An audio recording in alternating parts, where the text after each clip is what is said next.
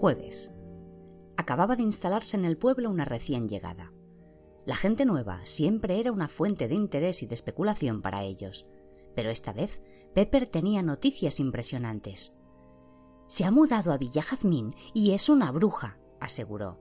Lo sé porque la señora Henderson va a limpiar y le contó a mi madre que se compra una revista de brujas. Tiene otros periódicos normales, pero también ese tan raro de las brujas.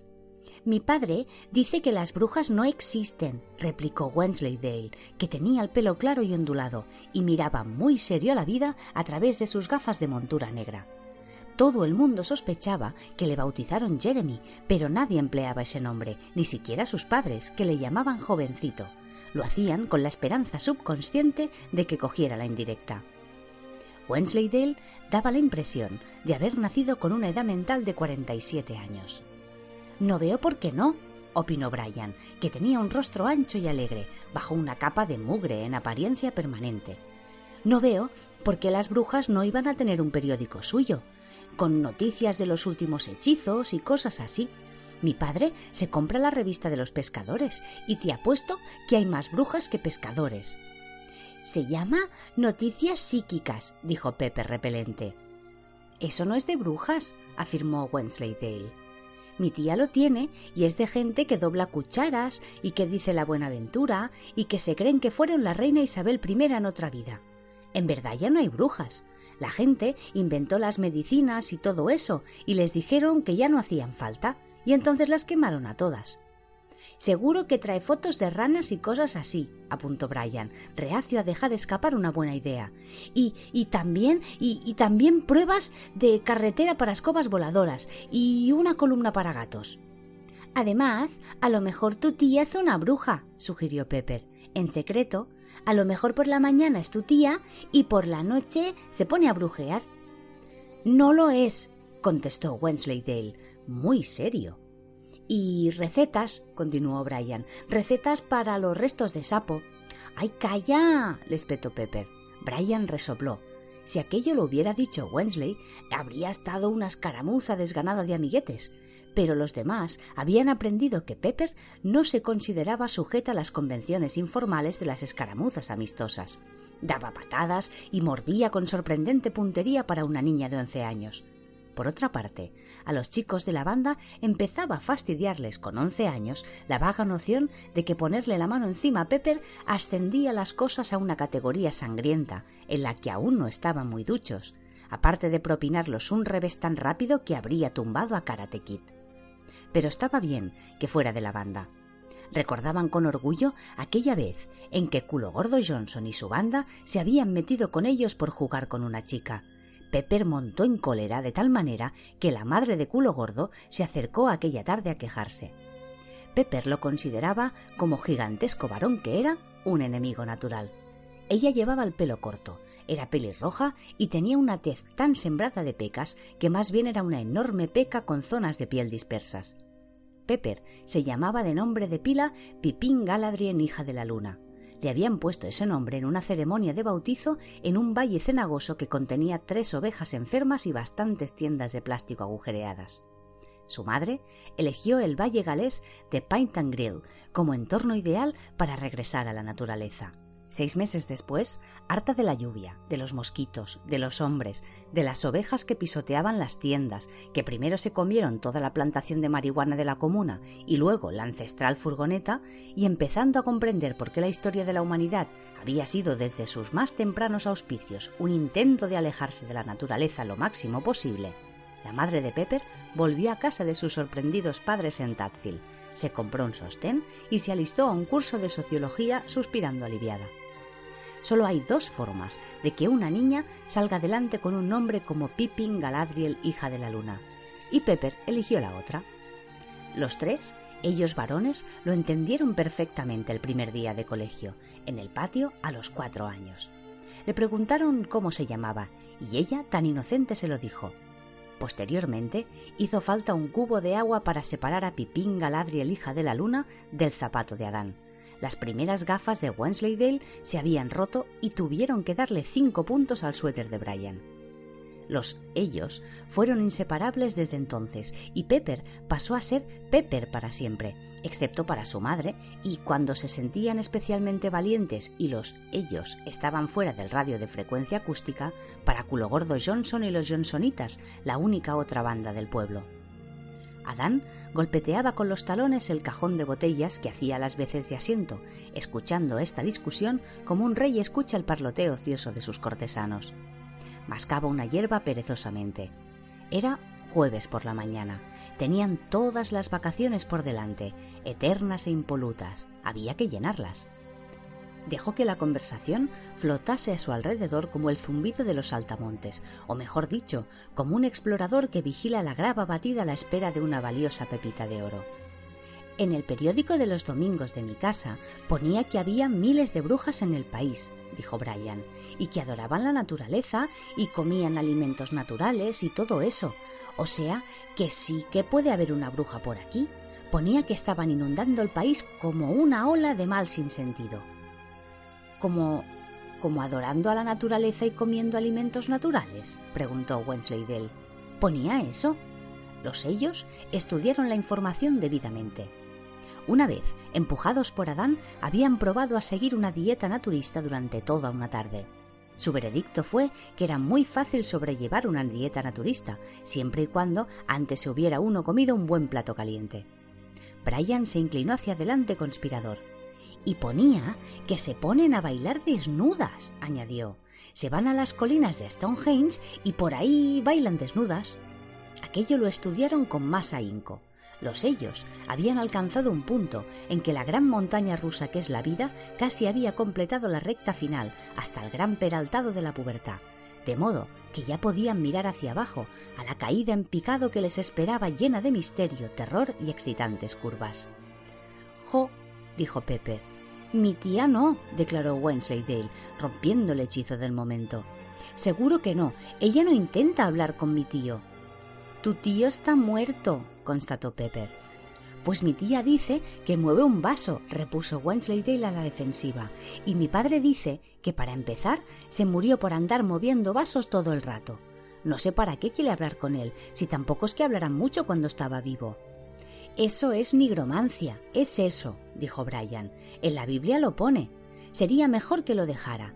Dios está en contra de la nigromancia a muerte, y de las brujas también, si no, irá al infierno. Hubo un lento cambio de postura en el cajón de botellas. Adán se disponía a hablar.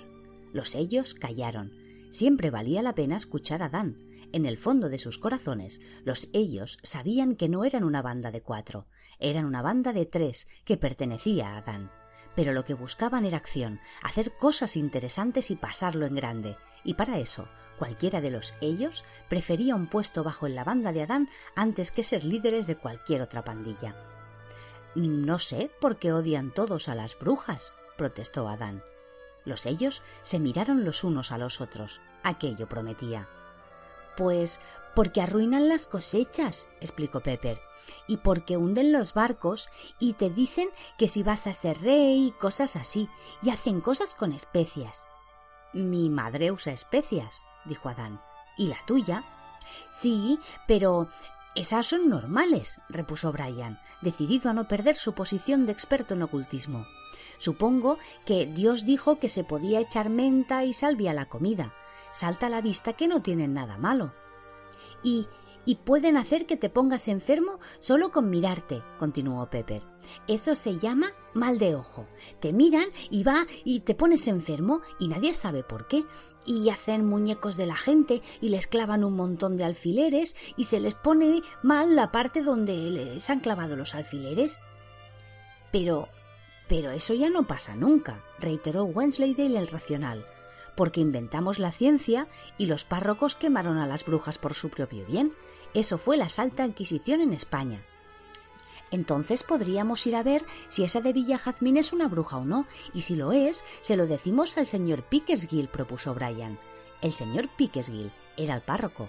Actualmente se hallaba enzarzado en una contienda con los ellos por temas que abarcaban desde trepar al tejo del cementerio hasta tocar el timbre de las casas y echar a correr. No creo que esté permitido ir por allí quemando a la gente, dijo Adán, porque si no, todo el mundo lo haría. Los religiosos sí que pueden, aseguró Brian tranquilizador, Y además sirve para que las brujas no vayan al infierno, o sea que si lo entendieran les darían las gracias y todo. Yo no veo a Piquito pegándole fuego a nadie, dijo Pepper. Bueno, no sé, repuso Brian de manera significativa. Pegándoles fuego de verdad, no, opinó Pepper con desdén. En todo caso, iría a los padres y les dejaría a ellos decidir si hay que quemarlo o no. Los ellos movieron la cabeza en señal de descontento hacia los pobres criterios de responsabilidad eclesiástica. Entonces los otros tres miraron a Dan expectantes. Siempre le miraban expectantes. Era el que daba las ideas. A lo mejor deberíamos hacerlo nosotros, sugirió. Alguien debería hacer algo así si es que hay tantas brujas por ahí sueltas. Es es como el esquema de vigilancia de vecinos del barrio. De vecinos no, de brujas, corrigió Pepper. Que no, contestó Adán fríamente. Pero no podemos hacer la Santa Inquisición, dijo Wensleydale. No somos españoles. Seguro que no hace falta ser español para hacer la Santa Inquisición. ¿Qué te apuestas? repuso Adán. Es lo mismo que la pasta italiana o la tortura china. Lo que cuenta es que parezca español. Tenemos que conseguir que parezca español. Entonces todos verán que es una Santa Inquisición. Entonces se hizo el silencio. Lo rompió el crujido de uno de los paquetes de patatas vacíos que se acumulaban allá donde se sentaba Brian. Le miraron. Yo tengo un póster de una corrida de toros con mi nombre, dijo Brian despacio. Llegó y pasó la hora de comer. La nueva Santa Inquisición se reunió de nuevo. El gran inquisidor, muy crítico, estaba inspeccionando algo. ¿Y eso qué son? preguntó. Son para hacer ruido juntándolas al bailar, explicó Wensley, con asomo defensivo de la entonación. Las trajo mi tía de España hace un montón. Creo que se llaman maracas y tienen un dibujo de un bailarín español. Mira. ¿Y qué hace bailando con un toro? le preguntó Adán. Eso es para que se vea que son españolas, respondió Wensley. Adán les dio el visto bueno. El póster de la corrida era lo único que había prometido Brian. Pepper tenía algo que parecía una salsera de rafia. Es para poner el vino, explicó desafiante. Lo trajo mi madre de España. Pero no tiene ni toros ni nada, contestó Adán con severidad. No hace ninguna falta, replicó ella, adaptando muy lentamente una postura de ataque. Adán vaciló. Su hermana Sara y su novio también habían estado en España. Sara volvió con un burro de juguete muy grande, que a pesar de ser claramente español, no se ajustaba a lo que Adán intuía, debía ser el tono de la Santa Inquisición.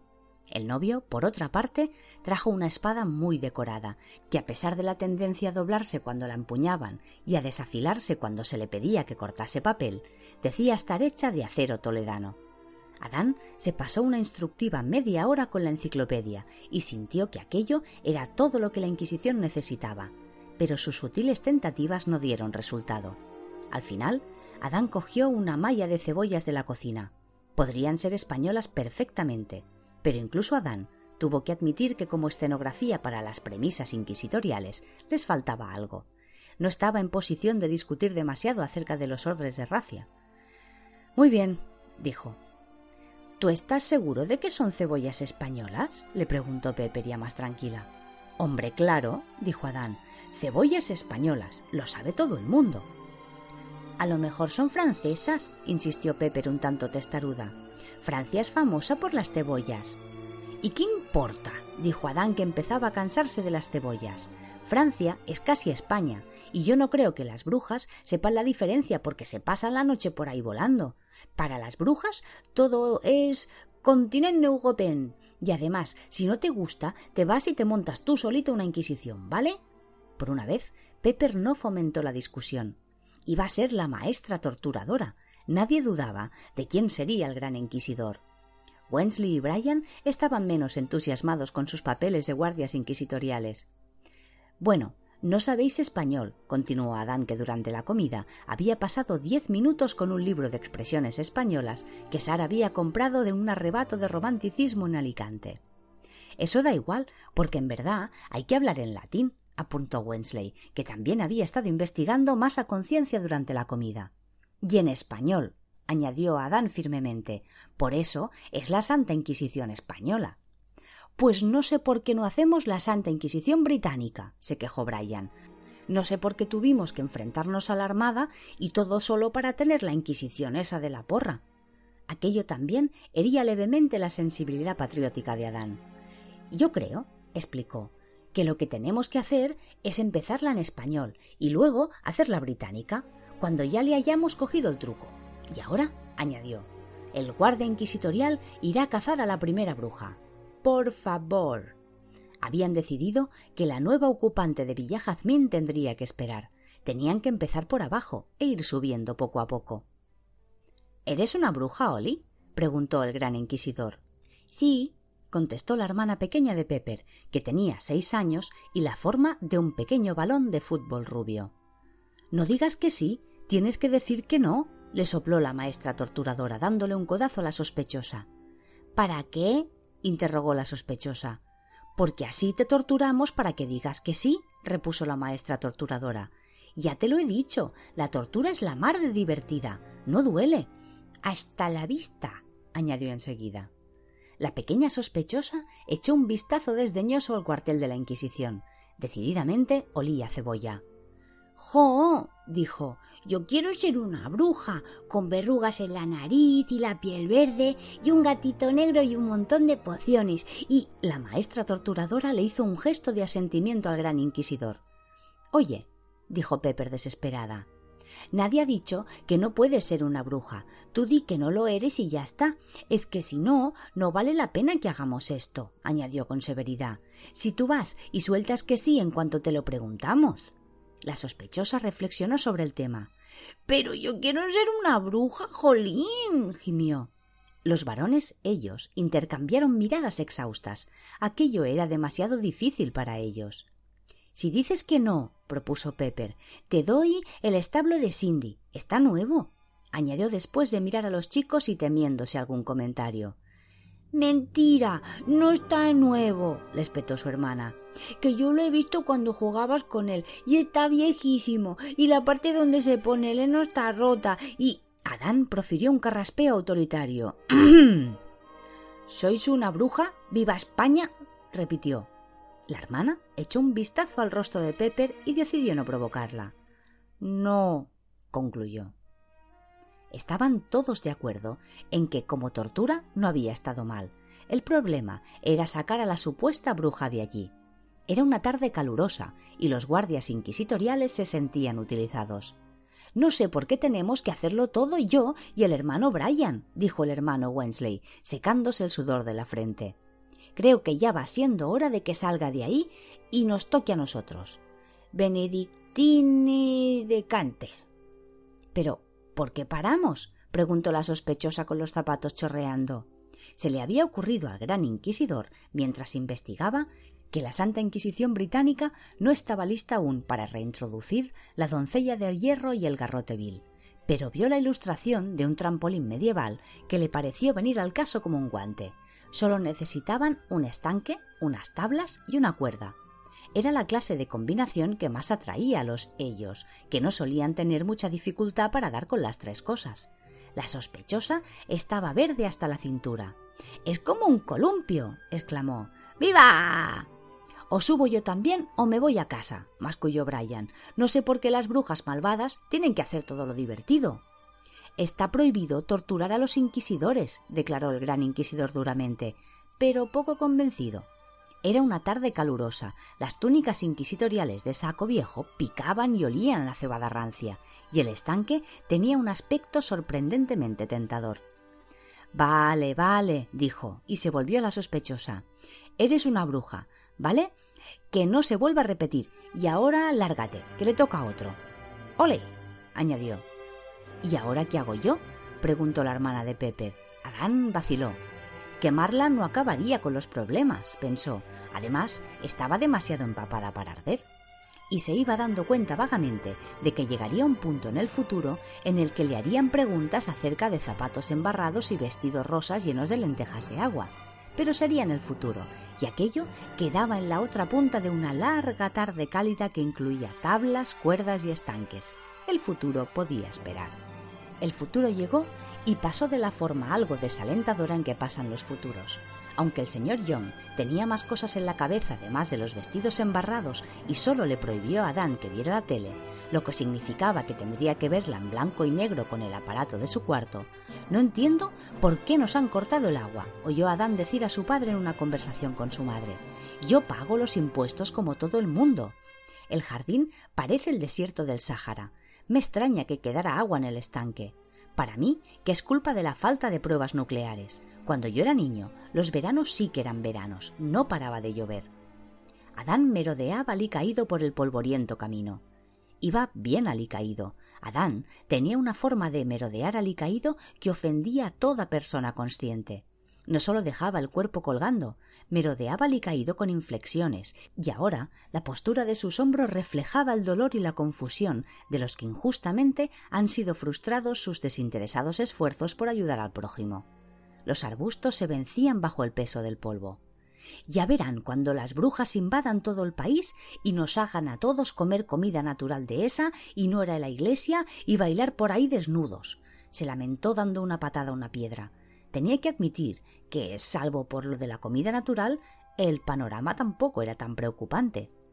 Seguro que si nos dejaran intentarlo, encontraríamos cientos de brujas, se dijo dando una patada a una piedra. Seguro que el tortumada ese no tuvo que dejarlo todo cuando acababa de empezar, solo porque alguna bruja tonta se manchara el vestido. Perro merodeaba caído, muy servicial, detrás de su amo. Aquello no era, en la medida al que dictaban las expectativas del sabueso del infierno, la clase de vida que esperaba para los últimos días antes del apocalipsis, pero no podía evitar estar empezando a disfrutarla. Oyó a su amo decir Seguro que ni los victorianos obligaban a la gente a ver la televisión en blanco y negro. La forma moldea la naturaleza. Hay ciertas actitudes apropiadas para los perros pequeños y desgarbados que van unidas a los genes. No puede uno tener forma de perrito y esperar ser el mismo que antes. Una especie de perritunez empieza a invadirle a uno el ser. Y había cazado una rata, y había sido la experiencia más satisfactoria de su vida. Pues por mí, como si nos dominan las fuerzas del mal, gruñó su amo. Y los gatos, pensó Perro sorprendió al enorme gato color paja del vecino y trató de hacerlo temblar como un flan mediante la tradicional mirada fulgurante y el rugido gutural que siempre daba resultado con los condenados. Y ahora le daban unos arañazos en la nariz que se le saltaban las lágrimas. Los gatos, pensaba Perro, eran mucho más duros que las almas perdidas. Esperaba impaciente un nuevo experimento con gatos que tenía planeado y que iba a consistir en saltar de aquí para allá y ladrarle con entusiasmo. Era muy ambicioso, pero podría salir bien. Y que no me vengan llorando cuando Piquito se convierta en rana, masculló Adán. En aquel momento cayó en dos cosas. Una, que sus desconsolados pasos le habían conducido a Villa Jazmín, y la otra, que alguien estaba llorando. Adán se le daban bien las lágrimas. Dudó un instante y luego miró con cautela por encima del seto. A Anatema, que estaba sentada en una mecedora y llevaba ya medio paquete de Kleenex gastado, le pareció que salía un pequeño sol alborotado. Adán dudaba de que fuera una bruja. Tenía una imagen mental muy definida de las brujas, los Young tenían la elección restringida entre los dominicales de más clase, de modo que cientos de años de ocultismo le habían pasado desapercibidos a Dan. No tenía ni la nariz aguileña ni verrugas y era joven, bueno, bastante joven, y con eso le bastaba a Dan. Hola, dijo poniéndose derecho. Ella se sonó la nariz y lo miró fijamente. Lo que miraba desde el otro lado del seto se debería describir llegados a este punto. Lo que Anatema vio, como dijo después, fue algo parecido a un dios griego preadolescente, o una ilustración bíblica, una en la que aparecían ángeles musculosos aplicando un castigo justo. Era un rostro que no pertenecía al siglo XX. Estaba enmarcado por rizos dorados que brillaban. Miguel Ángel podría haberlo esculpido aunque seguramente habría prescindido de las zapatillas de deporte desgastadas, de los vaqueros deshilachados y de la camiseta mugrienta. ¿Quién eres? Preguntó ella. Soy Adán Young, contestó Adán. Vivo al final del camino. Ah, sí, ya sé quién eres, dijo Anatema secándose los ojos. Adán se puso orgulloso. La señora Henderson me dijo que tuviera cuidado contigo, continuó. Aquí me conocen todos, se pavoneó Adán. Dice que has nacido para que te ahorquen, dijo Anatema. Adán esbozó una sonrisa. Ser famoso por algo malo no estaba tan bien como serlo por algo bueno, pero estaba mejor que permanecer en la oscuridad. Dice que eres el peor de todos ellos, le explicó Anatema con un aspecto algo más alegre. Adán asintió. Me dice, tenga cuidado con ellos, señorita, que son más que un atajo de caciques. Ese pequeñajo de Adán lleva dentro al otro Adán. ¿Por qué estabas llorando? le preguntó Adán sin una pizca de tacto. Yo. Ah. Porque he perdido una cosa, le contestó. Un libro. Si quieres te ayudo a buscarlo se ofreció Adán galantemente. Yo sé mucho de libros. En serio, una vez escribí uno. Era una pasada. Tenía casi ocho páginas. Era del pirata ese que es un detective famoso. Y también hice los dibujos. Y en un arrebato de generosidad añadió Si quieres te dejo que lo leas. Seguro que es más chulo que el libro que se te ha perdido. Sobre todo cuando el dinosaurio sale de la nave espacial y lucha con los vaqueros. Seguro que te ríes un mazo. Brian no paraba de reírse. Dice que nunca se había reído tanto. Gracias. Seguro que es un libro buenísimo, dijo ella, granjeándose el cariño de Adán para siempre. Pero no hace falta que me ayudes porque creo que ya es demasiado tarde. Miró a Adán pensativa. Tú conocerás la zona muy bien, ¿no? le preguntó. En kilómetros y kilómetros a la redonda, contestó Adán. ¿No habrás visto a dos hombres en un coche negro grande? dijo Anatema. ¿Te lo han robado ellos? preguntó Adán muy interesado de repente. Desmantelar una red internacional de ladrones de libros le daría un final gratificante al día. No del todo. Bueno, más o menos. O sea, ellos no querían robarlo. Estaban buscando la casa de campo, pero he estado allí hoy y nadie sabe nada de ellos. Creo que ha habido un accidente o algo así. Se quedó mirando a Adán. Había en él algo extraño, pero no acababa de ver qué era. Solo tenía la urgente sensación de que era importante y de que no debía dejarle marchar. Algo en él. ¿Qué libro es? le preguntó. Se llama Las buenas y ajustadas profecías de Agnes la Chalada, respondió Anatema. ¿Era una loca? No, era una bruja, como en Macbeth, explicó Anatema. Esa la he visto, saltó Adán. Era una pasada como vivían los reyes. ¡Jo! ¿Y qué tienen de buenas? Antes, bueno, Quería decir acertado, bueno, exacto. Decididamente tenía algo raro, una especie de intensidad despreocupada. Daba la sensación de que, si él estaba allí, todo lo demás, incluso el paisaje, pasaba a un segundo plano. Llevaba allí un mes, excepto con la señora Henderson, que en teoría estaba a cargo de la casa y seguramente rebuscaba por sus cosas a la mínima ocasión, no había cruzado más de un par de palabras con nadie les dejaba pensar que era un artista. Aquel tipo de zona rural les gustaba a los artistas. La verdad es que era la hostia de bonito. El pueblo mismo era espléndido. Ni Turner ni Landseer, si hubieran conocido a Samuel Palmer en un bar y lo hubieran planeado todo, y luego Stubbs les hubiera hecho los caballos, lo habrían hecho mejor. Y era muy deprimente, porque era allí donde iba a ocurrir, según Agnes al menos, en un libro que ella, Anatema, había perdido. Tenía las fichas, claro, pero no era lo mismo. Si en aquel momento Anatema hubiera estado en plena posesión de sus facultades y nadie lo estaba cuando Adán andaba cerca de ellos, se habría dado cuenta de que cada vez que intentaba pensar en el chico más allá del modo superficial, sus pensamientos se desviaban de él como si un campo de fuerza lo envolviese. ¡Qué genial! exclamó Adán, que había estado sopesando en su mente las implicaciones de un libro de profecías buenas y ajustadas. ¿Y dice quién va a ganar la liga? No, repuso Anatema. ¿Y sale alguna nave espacial? No muchas, dijo Anatema. ¿Y robots? preguntó Adán esperanzado. Me temo que no. Entonces a mí no me parecen muy buenas, dijo Adán. Si el futuro no tiene robots ni naves, no sé lo que tendrá. Unos tres días, pensó Anatema desanimada. Eso es lo que tiene el futuro. ¿Quieres un refresco? le ofreció al chico. Adán vaciló y entonces decidió coger el toro por los cuernos. Oye, es una pregunta un poco personal, pero ¿eres una bruja? le preguntó. Anatema entrecerró los ojos. Vaya una fisgona estaba hecha la señora Henderson. Algunos dicen que sí, contestó. En verdad soy ocultista. Ah, entonces vale, dijo Adán más animado. ¿Sabes lo que quiere decir ocultista? Pues claro, dijo Adán confiado. Bueno, si así estás más contento, dijo Anatema. Anda, pasa, yo también tomaré algo. Y Adam Young. ¿Qué? Estabas pensando, tengo los ojos bien, no tengo que ir al oculista, ¿verdad? ¿Quién? ¿Yo? dijo Adán con aire de culpabilidad. El problema era perro. No quería entrar en la casa, se había agazapado en la puerta y gruñía. Venga, no seas tonto, le dijo Adán. Es Villa Jazmín, la misma de siempre. Miró a Anatema nervioso. Siempre hace todo lo que le digo a la primera. ¿Puedes dejarlo en el jardín? propuso Anatema. No, contestó él. Tiene que hacer lo que se le mande. Lo ponía en un libro que me leí. Es muy importante amaestrarlo bien. Mi padre dice que se pueden amaestrar todos los perros y que me lo puedo quedar mientras esté bien amaestrado. Entra, perro. Perro gimió y le miró implorante. El rabo regordete golpeó el suelo una o dos veces. La voz de su amo.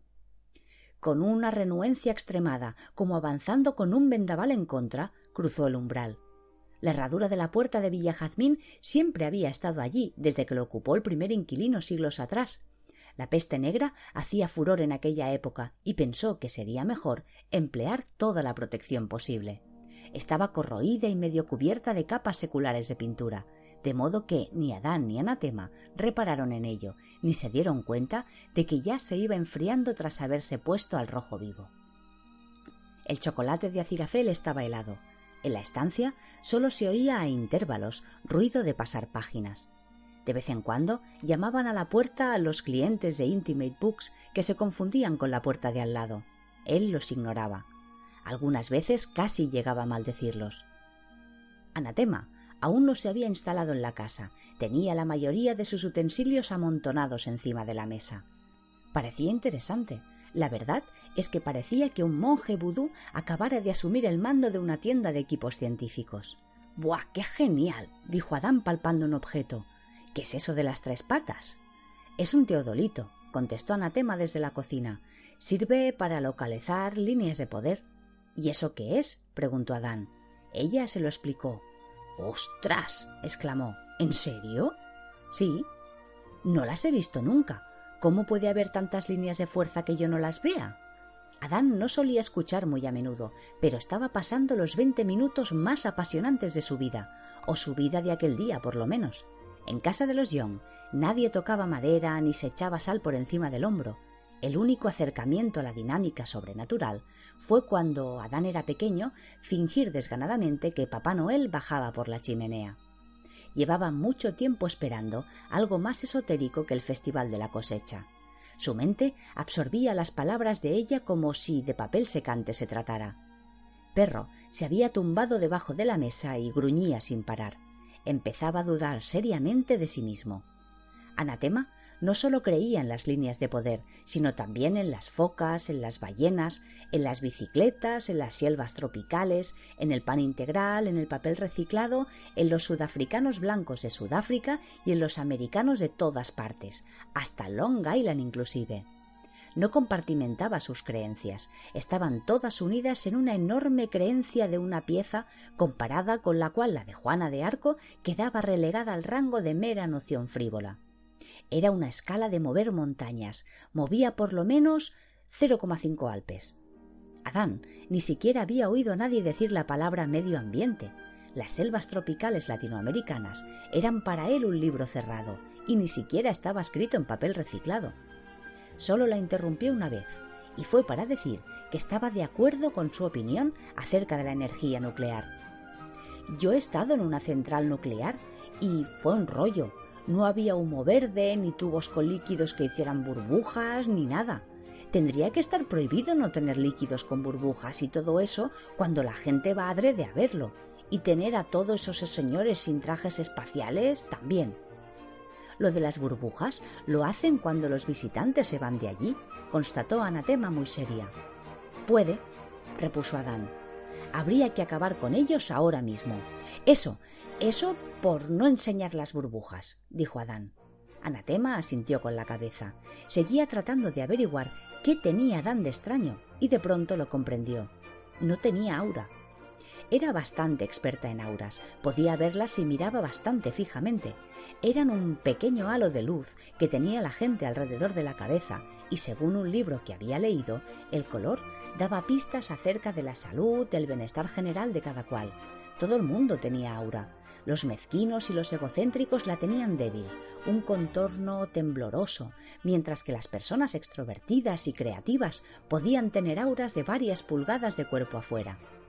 No sabía de nadie que no tuviera aura, pero la de Adán no la veía por ninguna parte, y sin embargo parecía alegre, dinámico y tan equilibrado como un giroscopio. Será el cansancio, pensó. De todas formas, estaba encantada de haber encontrado un estudiante tan agradecido e incluso le dejó algunos ejemplares de una revista de biología marina que editaba una amiga suya. Adán le había cambiado la vida, o por lo menos la vida de aquel día.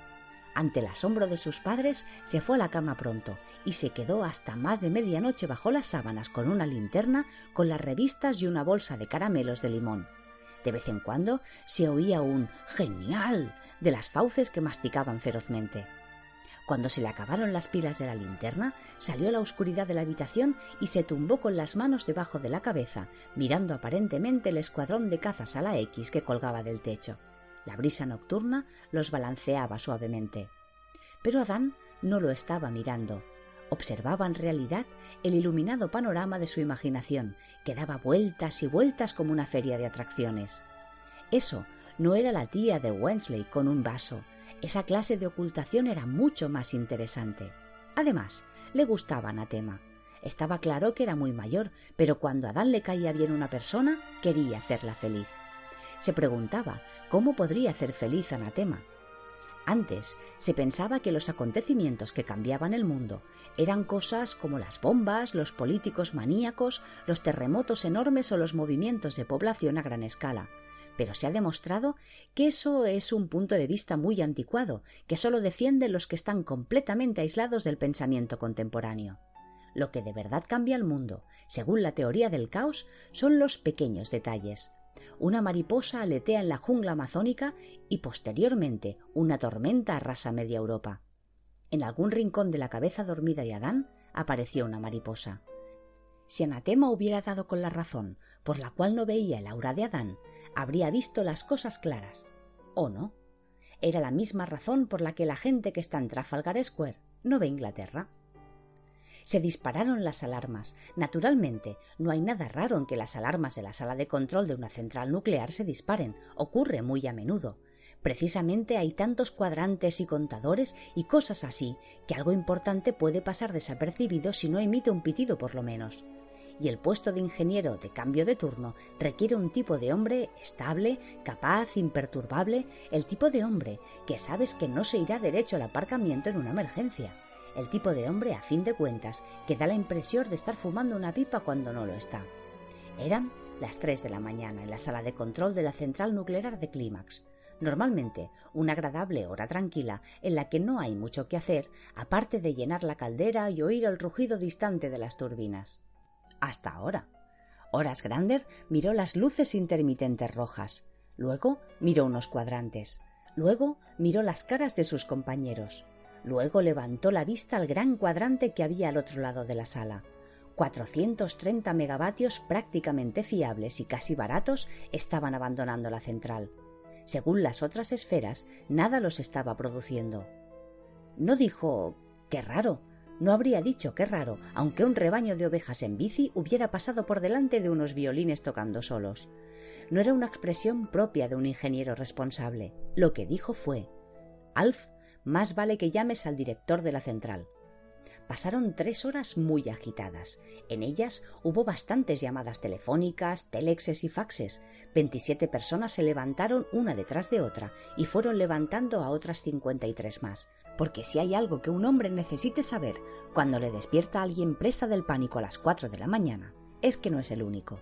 De todos modos, hacen falta todo tipo de autorizaciones para que permitan desenroscar la tapa de un reactor nuclear y mirar al interior. Las consiguieron, lo destaparon, echaron un vistazo dentro. Horace Gander dijo tiene que haber una razón lógica para esto. 500 toneladas de uranio no se levantan y se van ellas solas. El contador que llevaba en la mano debería haber gritado, pero en su lugar profería una señal desganada a intervalos. Donde debía hallarse el reactor había un espacio vacío. Era ideal para un partido de squash. Justo al fondo, aislado en el centro del suelo frío y brillante, había un caramelo de limón. Afuera, en la sala grande y tenebrosa de turbinas, las máquinas seguían rugiendo, y a 150 kilómetros de allí, Adam Young se dio la vuelta en la cama, dormido.